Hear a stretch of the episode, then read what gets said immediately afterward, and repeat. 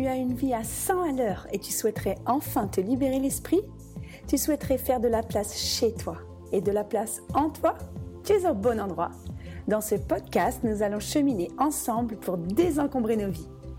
Ensemble, incarnons l'idée que cette course folle au toujours plus ne peut plus durer. Incarnons l'idée que moins, c'est mieux. Désencombrer sa vie, c'est être aligné avec ses valeurs et se libérer du temps pour des projets passionnants ou inavouables. Alors durant ces quelques minutes en ta compagnie, je vais mettre tout mon cœur pour partager mon expérience de coach en rangement et en organisation. Je suis home organizer, on m'appelle Tata Nadia et je te souhaite la bienvenue dans mon podcast.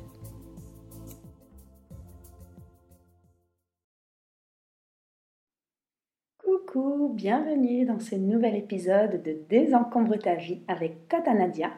Et aujourd'hui, on va parler ensemble de santé mentale. Alors, c'est un sujet qui est cher à mon cœur parce que eh ben, depuis quelques années, j'ai pris conscience de l'importance de chérir ma santé mentale. Donc, euh, je suis quelqu'un qui a eu pas mal de difficultés, je dirais plus que de troubles de, bah, de santé mentale, comme beaucoup de gens dans ma vie. J'ai eu des épisodes difficile et j'ai eu euh, des épisodes dépressifs.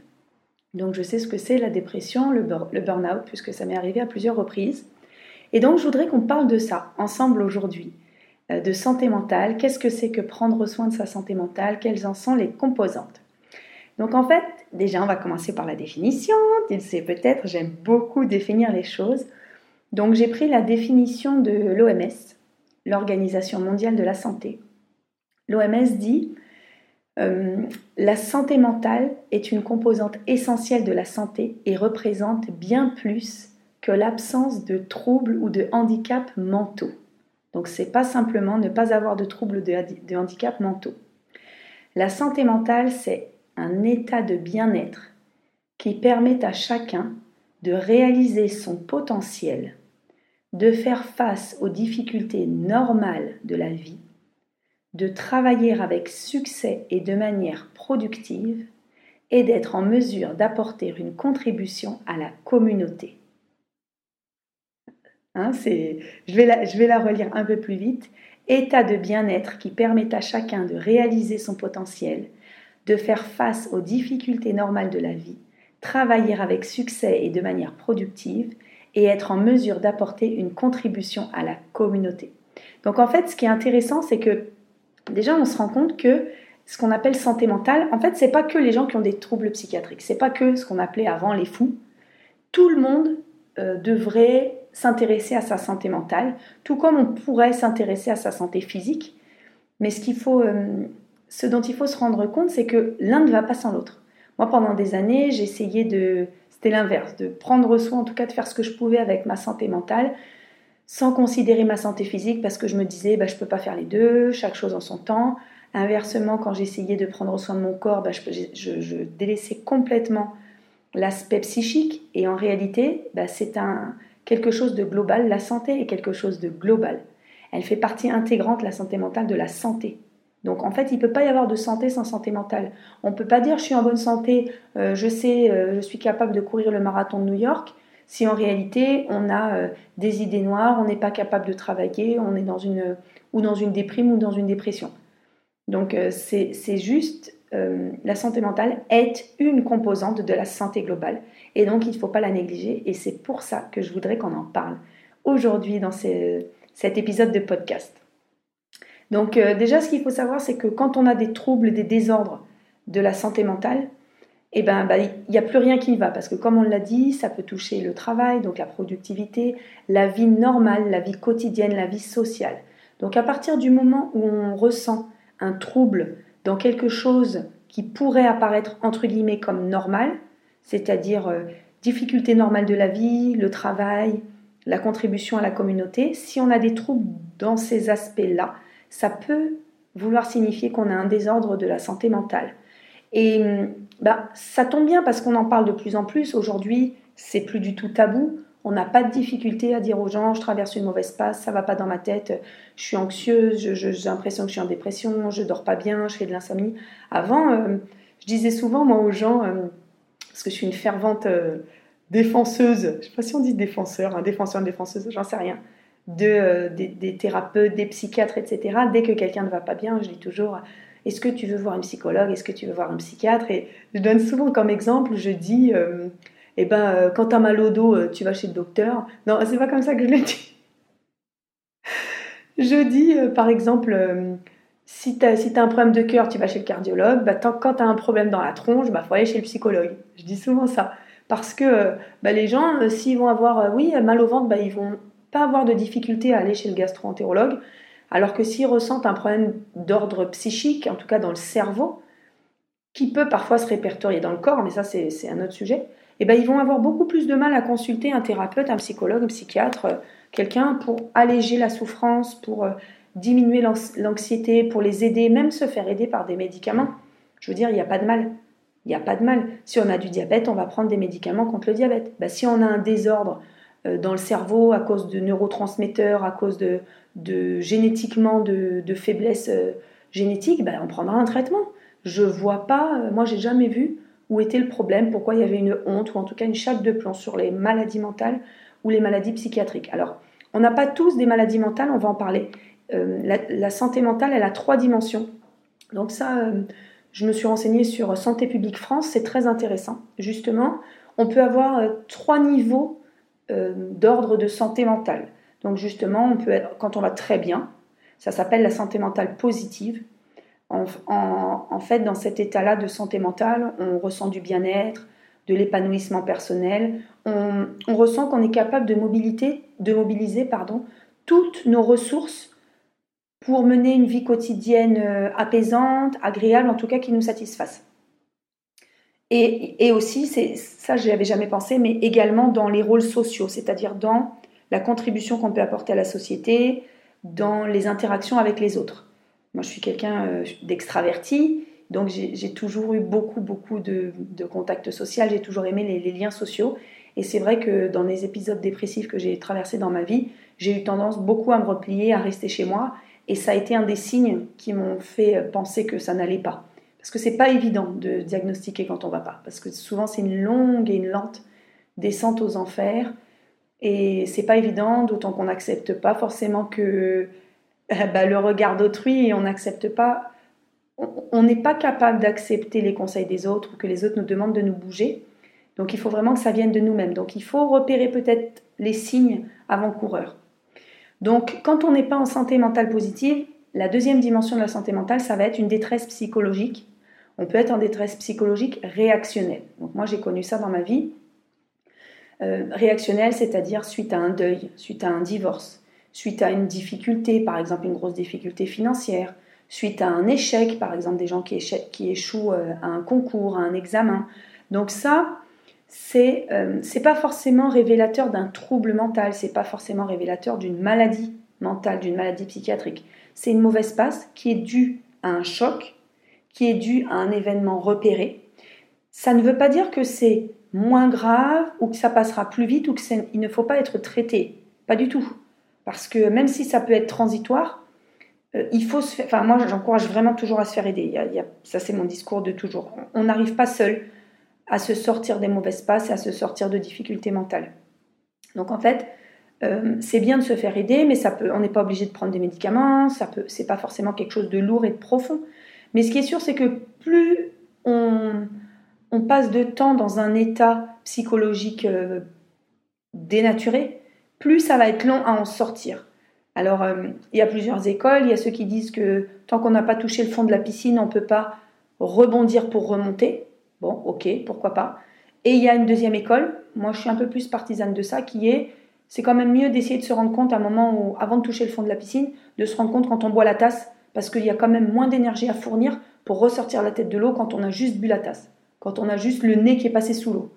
Après, euh, quand on a touché le fond de la piscine, là, pour remonter, ça demande beaucoup d'efforts, beaucoup d'énergie. On y laisse des plumes, parfois ça fait des gros dégâts, que ce soit euh, dans notre famille, dans notre couple, sur nous-mêmes, au niveau de, notre corps, de notre euh, métier. On peut perdre son emploi, etc. Donc, bon, moi, j'ai déjà hein, touché le fond de la piscine. Alors effectivement, on, en tire parti après coup quand on relit les points euh, de sa vie. J'ai fait un, épisode de podcast qui s'appelle Relier les points de sa vie, c'est-à-dire quand on se retourne sur sa vie, qu'on regarde nos blessures, nos échecs, nos épreuves, on peut dire oui, ça m'a servi à, apprendre euh, ça et ça, ça m'a permis de prendre une nouvelle euh, orientation dans ma vie. Ok, maintenant parfois on se serait bien passé d'épisodes difficiles et on se serait bien passé de, en tout cas pour, pour ma part, je me serais parfois bien passé de toucher le fond de la piscine parce que euh, quand j'ai rebondi, ça m'a demandé énormément de temps, d'énergie, de renoncement et de désillusion pour revenir à l'air pur, pour respirer. Donc moi je pense, voilà, moi, je suis plutôt de l'école, il faut essayer de remonter dès qu'on a bu la tasse. Donc quand on a un événement stressant qui est euh, donc euh, réactionnel, en réaction à une, chose qui nous est arrivée dans la vie, ben, il faut euh, vraiment essayer de se faire aider, de sortir de cette mauvaise passe. Et, et il faut se dire que le temps est notre ami, c'est-à-dire que à partir du moment où on est en train de sortir, de se faire aider, d'avancer, ben, il n'y a que le temps qui peut faire les choses. Il ne faut pas être pressé.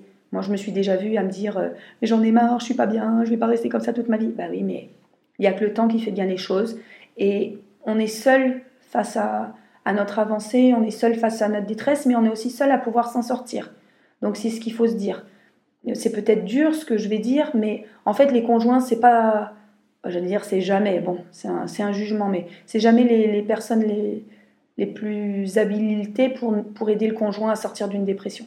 On se sort seul d'une dépression, moi j'en suis convaincue, à la fois pour moi, à la fois les gens autour de moi, qui ont fait des dépressions ou qui sont en dépression en ce moment, on en sort seul, c'est-à-dire qu'il faut aller chercher au fond de soi la motivation, l'énergie, même si c'est un tout petit peu d'énergie, il nous en, il nous en reste plus beaucoup, et eh ben c'est petit à petit, doucement, doucement, avec soi-même, régler ses conflits internes, s'aider seul et se prendre la main. Voilà.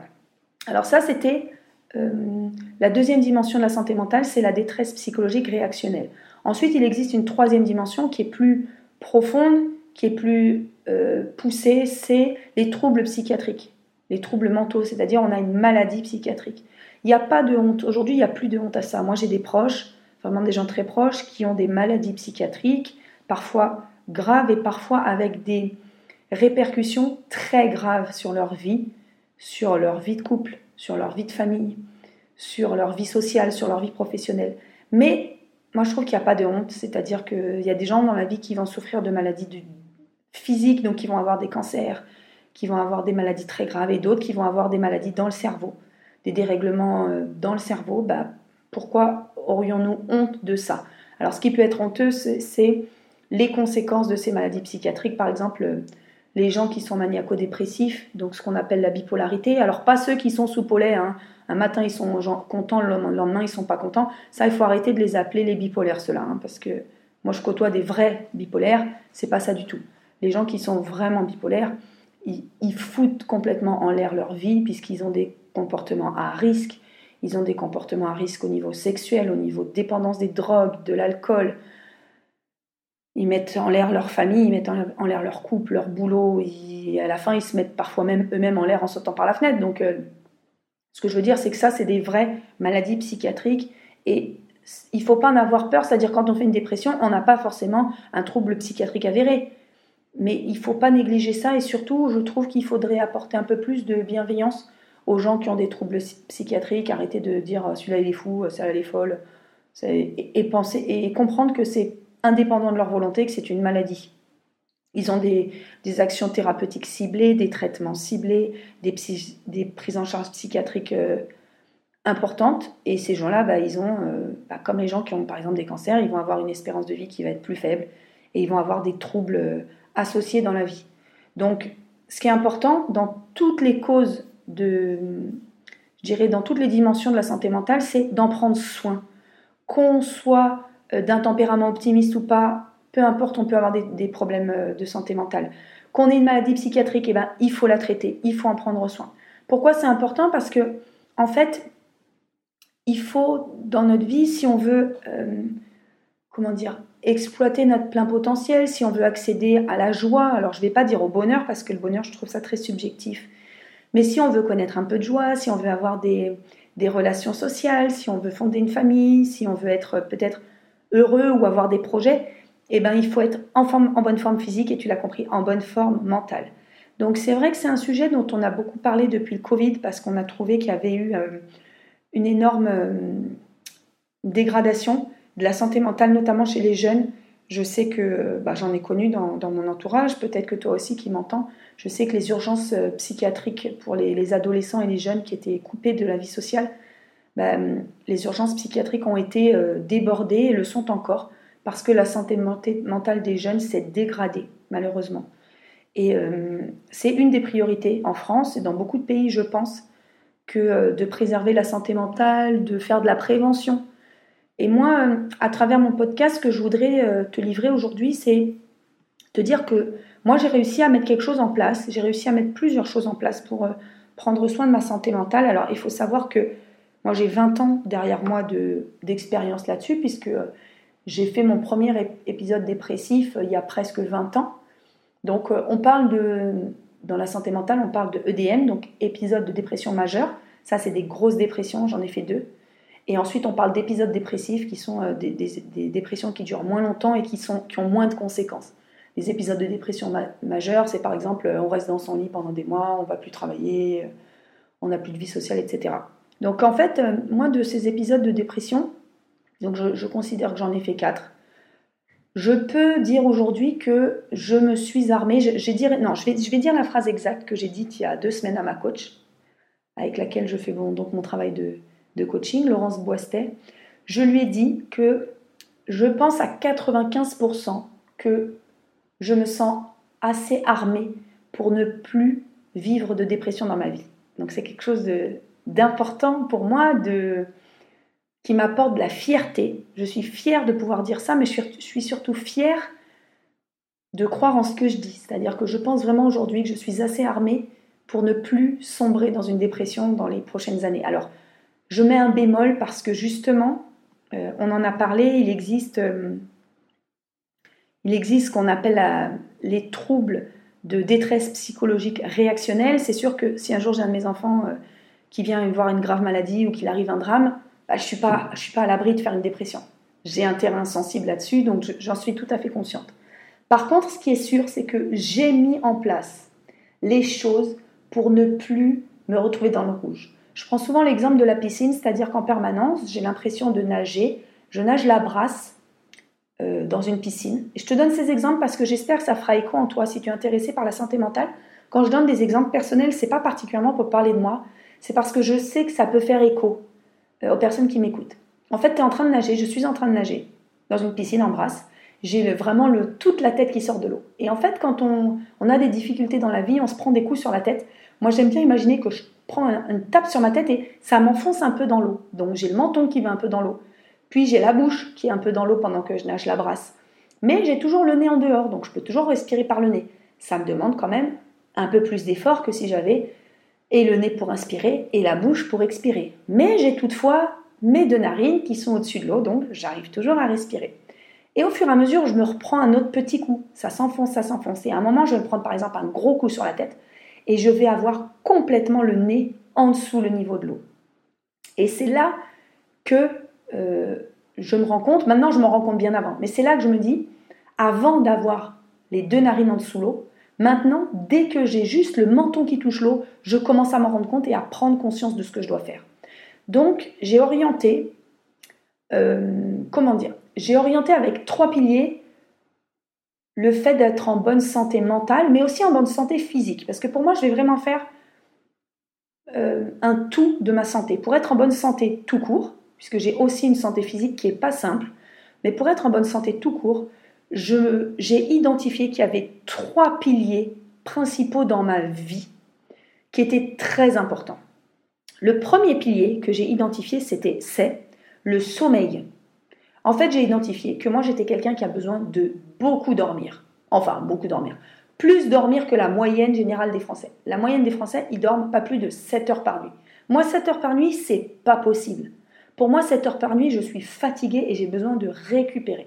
Donc, je fais partie de ces gens-là qui ont besoin de dormir 8 à 9 heures. C'est-à-dire qu'en réalité, si je voulais être au top de ma forme, j'aurais besoin de dormir 9 heures par nuit. Ce que je fais régulièrement. Cette nuit-là, je tourne ce podcast j'enregistre ce podcast, cette nuit j'ai dormi 10 heures. Oui, c'est possible de dormir 10 heures dans une nuit quand on est une adulte, quand on est mère de famille.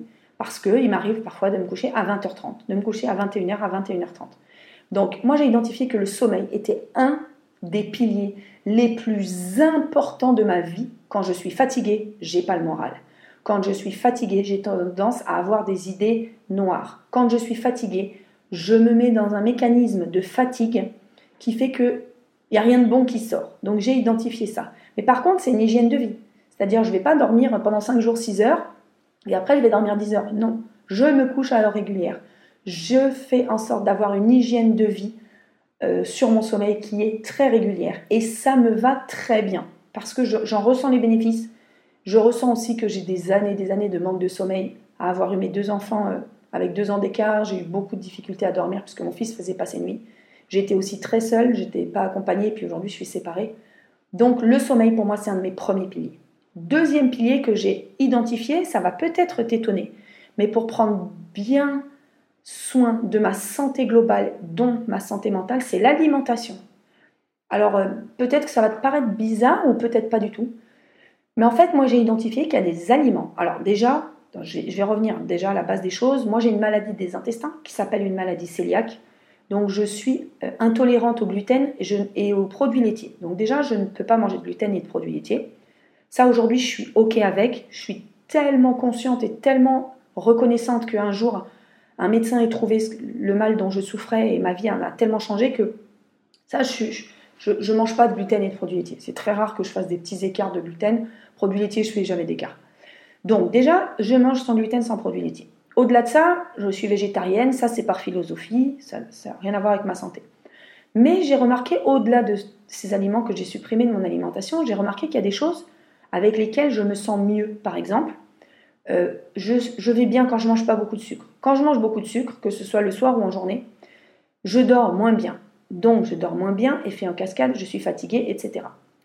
Je suis beaucoup mieux dans ma peau quand je mange. Alors moi, je suis quelqu'un qui mange très équilibré. Hein. Je mange des légumes sans problème. J'ai vraiment une alimentation équilibrée. En tout cas, bon, j'essaye au maximum. Je n'ai pas beaucoup de, de fringales ou de trucs où je mange du sucre, des trucs comme ça. Bon, par contre, j'adore le chocolat noir, ça c'est sûr. Mais je sais que quand j'ai une alimentation équilibrée, euh, constante, euh, par exemple, je fais le jeûne intermittent, ça me va très bien pour mon. J'ai trouvé que ça m'allait très bien pour mon estomac et pour mes intestins, alors que je pensais en être incapable. Parce qu'avant, dès que je mettais un pied par terre le matin, j'avais l'impression que j'avais hyper faim. Ben, en fait, c'est pas vrai.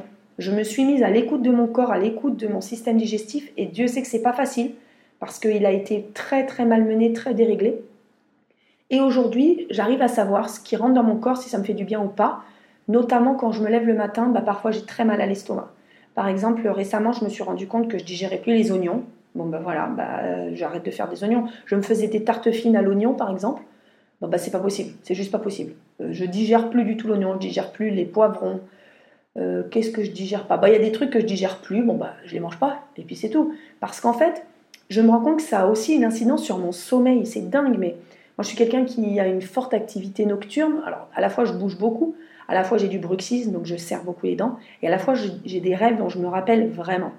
J'ai une forte vie dans mon inconscient qui me sert beaucoup dans mon travail de, développement personnel, puisque je note mes rêves et je vois où j'en suis dans mon évolution euh, grâce à, mes rêves, à mon inconscient. Et en fait, selon ce que j'ai mangé, je suis capable d'avoir euh, des rêves qui sont, par exemple, je peux faire des cauchemars. Si je mange gras, sucré et trop, et eh ben, je vais faire des cauchemars. C'est ça qui est dingue, je me suis rendu compte de ça. Je vais faire des rêves qui sont beaucoup plus durs à encaisser, où je me lève le matin, je suis mal dans ma peau. Et quand je suis mal dans ma peau, en général, j'ai mal à l'estomac. Donc, bon, je ne vais pas faire deux heures sur ce que je mange, mais je me suis rendu compte donc que un pilier important pour être en bonne santé mentale quand je me lève le matin, passer une bonne journée, être, euh, être dans une bonne dynamique de santé globale, et eh ben c'est l'alimentation. Donc il y a le sommeil, il y a l'alimentation. Et la troisième chose dont je me suis rendu compte, qui est quelque chose de très important pour moi, c'est d'avoir du temps pour moi et d'avoir de la joie. C'est-à-dire me sentir euh, libre. Alors, je vais essayer d'exprimer ça différemment. Me sentir libre de mes choix et me sentir en accord avec mes principes, avec mes valeurs. Par exemple, euh, moi j'aime beaucoup mon travail, j'aime beaucoup bah, tourner mes podcasts, tourner des vidéos, former des gens, euh, apprendre à mes clientes à désencombrer leur maison, apprendre, comment dire, aider les femmes à désencombrer leur vie. voilà, ça c'est c'est ma mission de vie, je dirais, c'est mon travail, j'adore ça. Et je me suis rendu compte que ce que j'aimais là-dedans, c'était le sens que ça avait pour moi, le sens d'aider les gens, de les aider à désencombrer leur vie, à faire de la place pour des projets passionnants ou inavouables, à avoir du temps pour elles. Et j'aime euh, partager mon expérience sur comment désencombrer sa vie pour avoir du temps, parce que justement, j'ai compris qu'il était très important pour moi d'avoir du temps. Alors du temps pour moi ou du temps avec mes enfants? J'ai identifié ça. Du temps pour faire du yoga, du temps pour faire euh, euh, du sport, mais aussi du temps. Alors c'est pas que des choses pour moi, ça peut être aussi prendre le temps d'étendre le linge. J'en ai déjà parlé, je me suis découvert une passion pour étendre le linge depuis que j'essaye de ne plus me servir de mon sèche-linge pour sauvegarder la planète et depuis quelques temps pour sauvegarder le porte-monnaie. Ben, en fait, je me suis mise à étendre le linge, ce que j'avais jamais fait de ma vie, parce que j'ai toujours eu un sèche-linge depuis jeune adulte, depuis enfant. Et je me suis découvert cette passion d'étendre le linge parce que ça prend du temps, parce qu'on prend le temps, je prends le temps de faire bien les choses. Je prends le temps d'organiser, de penser l'action avant de la faire. Euh, j'aime aussi le rendu visuel du linge propre sur l'étendoir. Enfin, c'est une dimension vraiment que je trouve philosophique pour moi, que euh, même spirituelle. Je dirais que c'est une dimension spirituelle de méditation. Pardon. Et donc, euh, eh ben, j'aime prendre le temps de faire les choses, ce que je ne savais pas faire avant. Donc quand je passe des journées à courir parce que j'ai bossé, j'ai eu une cliente en visio, je suis allée chercher mes enfants en courant, j'ai déposé une activité, je rentre en courant, il faut se coucher. Ben, je sais que le soir je suis pas bien, je suis pas satisfaite, je me sens pas dans mon élément. Et je peux pas faire ça pendant trop longtemps. Alors parfois oui, j'ai des coups de bourre sur mon boulot, je dois rendre des choses, je dois présenter par exemple une conférence et je dois euh, faire euh, une présentation, ça me dure plusieurs semaines ou je sais pas. Là, je vais avoir des, coups de bourde de travail, je suis OK avec ça, mais ça ne peut pas durer tout le temps. Je ne souhaite pas et je, sais que je ne pourrai pas et je ne pourrai plus travailler 50 heures, 60 heures par semaine, du matin au soir, toute la nuit, de manière récurrente, je ne peux pas. Par contre, je suis OK pour faire ça sur des, plus, des courtes périodes, par exemple, j'ai à cœur d'avoir le projet d'écrire mon livre, d'écrire un livre. Je sais que pendant quelques mois, voire même une année minimum, ça va me demander de la régularité, du travail, etc. Mais ça sera OK parce que ce sera un projet avec un début, un milieu, une fin. Mais j'ai besoin d'avoir du temps pour moi, pour me ressourcer, pour faire des choses que j'aime. Et si c'est même du rangement à la maison, pour moi, c'est du temps pour moi seul. Donc voilà les trois piliers que j'ai trouvés. Euh, le sommeil, l'alimentation et du temps pour moi ou du temps avec mes enfants, du temps de qualité, du temps tout court.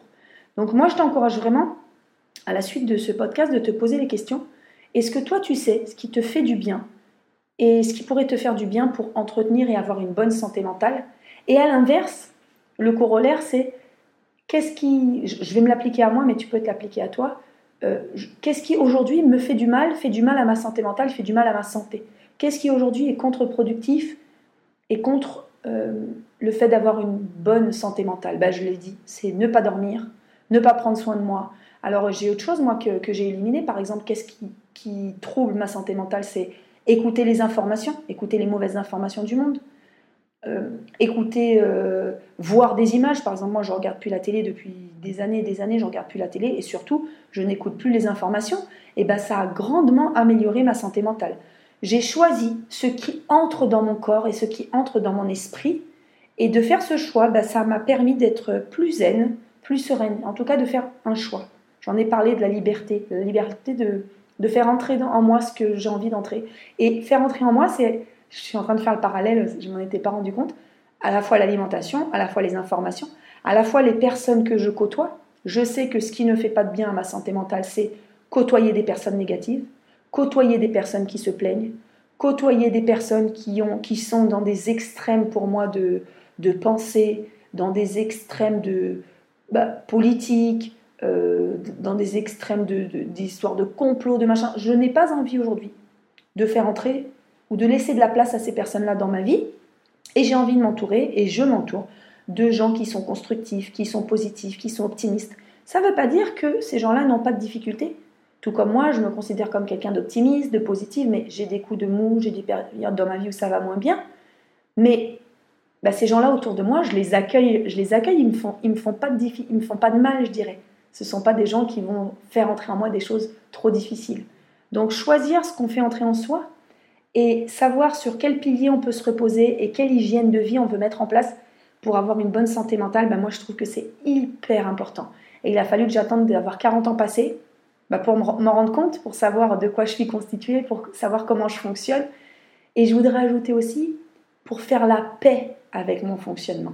Parce que euh, pendant longtemps, bah, j'étais pas d'accord euh, d'être quelqu'un qui a besoin de beaucoup dormir. Moi aussi, j'aurais aimé euh, ne dormir que 6 heures par nuit pour pouvoir sortir tard le soir, pour pouvoir regarder la télé. Moi aussi, j'aurais aimé être quelqu'un qui peut manger des pâtisseries, des viennoiseries, plein de gâteaux, plein de bonbons, plein de trucs, sans être malade et en pouvant digérer. Moi aussi, j'aurais aimé être quelqu'un qui fait n'importe quoi, plein de conneries, plein de trucs super géniaux et avoir quand même une bonne santé physique et mentale. Mais je ne fais pas partie de ces gens-là. Et aujourd'hui, non seulement je l'accepte, mais en plus je suis consciente que euh, bah, je prends soin de moi. Donc je suis très fière de moi-même, de m'être rendu compte de tout ça et de me dire que je prends soin de moi. Alors bien sûr, je me sens pas à l'abri euh, qu'un jour j'ai un souci, je me sens vraiment pas et je ne suis pas à l'abri d'un problème de santé. Comme je l'ai dit, je suis pas à l'abri d'un problème de santé physique ni d'un problème de santé mentale, mais au moins je pourrais me dire Nadia, tu as mis toutes les chances de ton côté et tu as fait tout ce que tu as pu en conscience au moment où tu l'as fait. Donc je t'encourage, si ce sujet t'intéresse, à te poser ces questions-là. Qu'est-ce que tu mets en place aujourd'hui dans ta vie pour prendre soin de ta santé mentale, de ta santé physique? Et pour prendre soin, je vais aller beaucoup plus loin, pour prendre soin de toi, pour prendre soin de ta joie, pour mettre de la joie dans ta vie. Ça me ferait très très plaisir de, si tu m'écoutes sur YouTube, de lire en commentaire euh, bah, la ta réponse à cette question. Et si ce podcast t'a intéressé, si ce sujet t'a intéressé, j'aimerais beaucoup que tu puisses le partager avec quelqu'un de ton entourage à qui ça pourrait parler, à qui ça pourrait faire écho, parce que euh, bah, il faudrait vraiment qu'on se prenne beaucoup plus soin de nous. Je te remercie de m'avoir écouté. On est bientôt à la fin de la première saison de mon podcast Désencombre ta vie. Je réfléchis grandement à la deuxième saison. Et euh, le prochain podcast, ça sera je solliciterai ton aide pour savoir ce que tu voudrais entendre comme sujet, comme dynamique, comme construction du podcast pour la deuxième saison. Je suis très contente d'être arrivée déjà à avoir enregistré une saison complète. Je crois que c'est le 23e épisode. Donc je m'étais fixée de faire 24 épisodes par saison. Parce que euh, bah, des fois, on a besoin de faire une petite coupure, de prendre du recul, de réfléchir à ce qu'on veut et où on veut aller. Donc euh, merci de m'avoir écouté si tu m'écoutes depuis le début. Merci de m'avoir écouté peut-être pour la première fois pour cet épisode. En tout cas, je suis très heureuse de partager euh, mes élans, de partager mes réflexions et de partager mon chemin. Le chemin sur lequel je désencombre ma vie et mon chemin de, de développement personnel pardon, avec toi. Merci pour tout, je te dis à bientôt. Et c'était Tata Nadia pour Désencombre ta vie. Ciao ciao